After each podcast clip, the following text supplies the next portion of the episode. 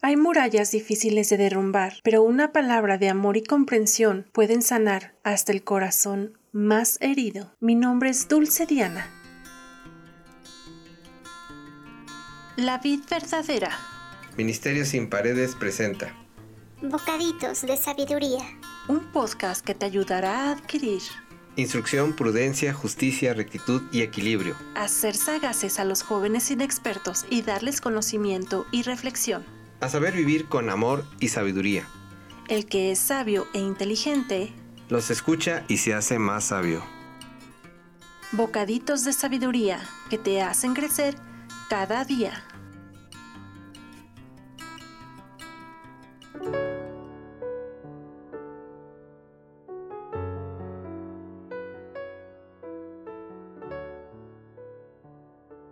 Proverbios 22, del 11 al 15 nos dice, El rey aprecia al de corazón sincero y brinda su amistad al que habla con gracia. En Colosenses 4, del 5 al 6, Pablo también nos invita a hablar con gracia. Pórtense sabiamente con los no creyentes y aprovechen bien el tiempo. Su conversación debe ser siempre agradable y de buen gusto, y deben saber también cómo contestar a cada uno. Esto implica ser amable y prudente aún ante las ofensas. 12. El Señor vigila atentamente al sabio y desmiente las aflicciones del mentiroso. Si bien es cierto que las mentiras siempre salen a la luz tarde o temprano, es porque Dios no deja nada oculto, pero también está al pendiente del sabio. 13. Para no trabajar, el perezoso pretexta que en la calle hay un león que lo quiere matar. El aragán siempre pone pretextos para no ir al trabajo.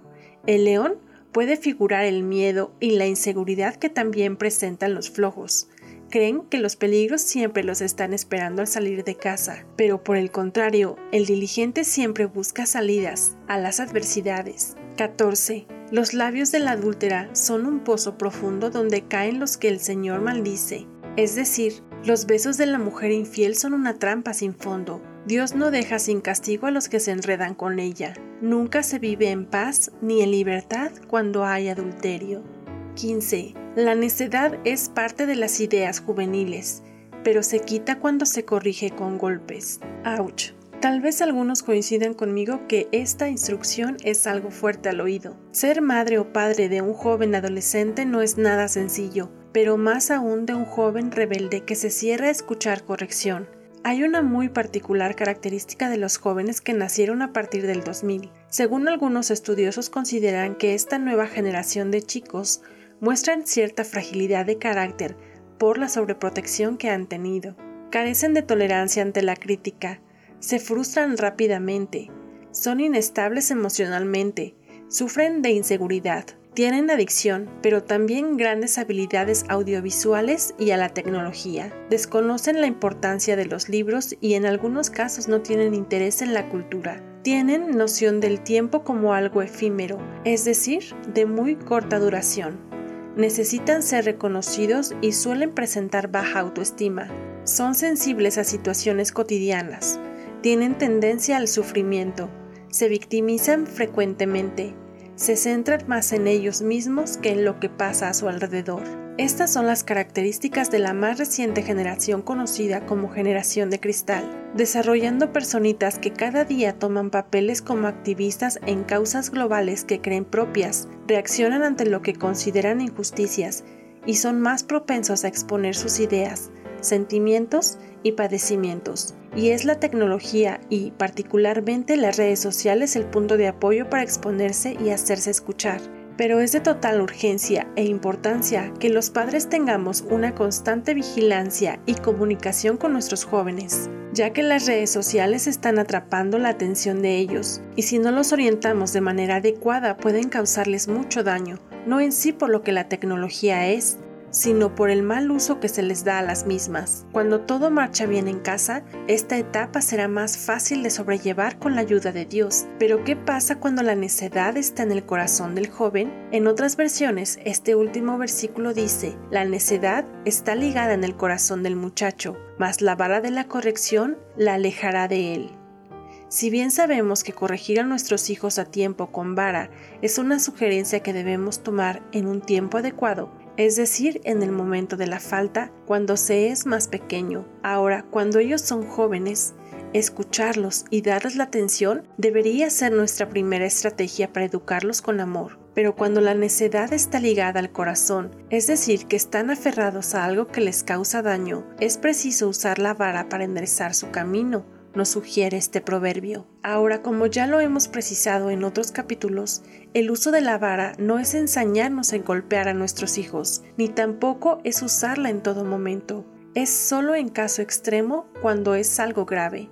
Pero lo más sensato es pedirle a Dios dirección y sabiduría para saber cómo y cuándo se debe corregir de esta manera, porque cada padre y madre conoce a sus hijos, sabe de lo que son capaces, y tal vez el joven se encuentre en un grado de depresión o falta de identidad. Siempre debemos mostrarles amor y comprensión, por muy difícil que ésta sea la situación. Aún corregirlos y disciplinarlos con amor. Buscar ayuda siempre es una buena estrategia, pero Dios es el mejor ejemplo de un buen padre que nos ama y que desea el bien para sus hijos, así como nosotros para los nuestros. Así que acércate a Él y pídele la estrategia correcta para orientar y educar a tus hijos. Estoy segura que Él te dará la victoria, pues con su ayuda todo saldrá bien. Te invito a orar conmigo.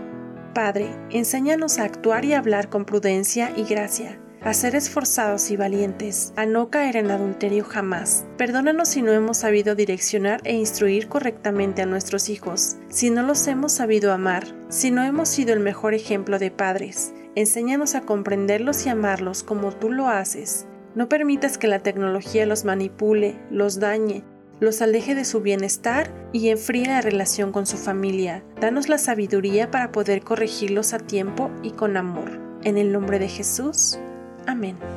Acércate a tus hijos, tal vez ellos están tratando de llamar tu atención de alguna manera. Si necesitas asesoría personalizada, escríbenos a través de alguna de nuestras plataformas o de nuestras redes sociales. Y no olvides compartir este mensaje. Dios te llene de sabiduría. Hasta pronto.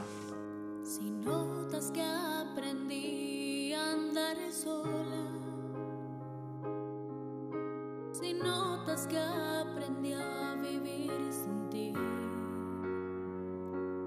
Si notas algo así, que solo dependo de mí. Si no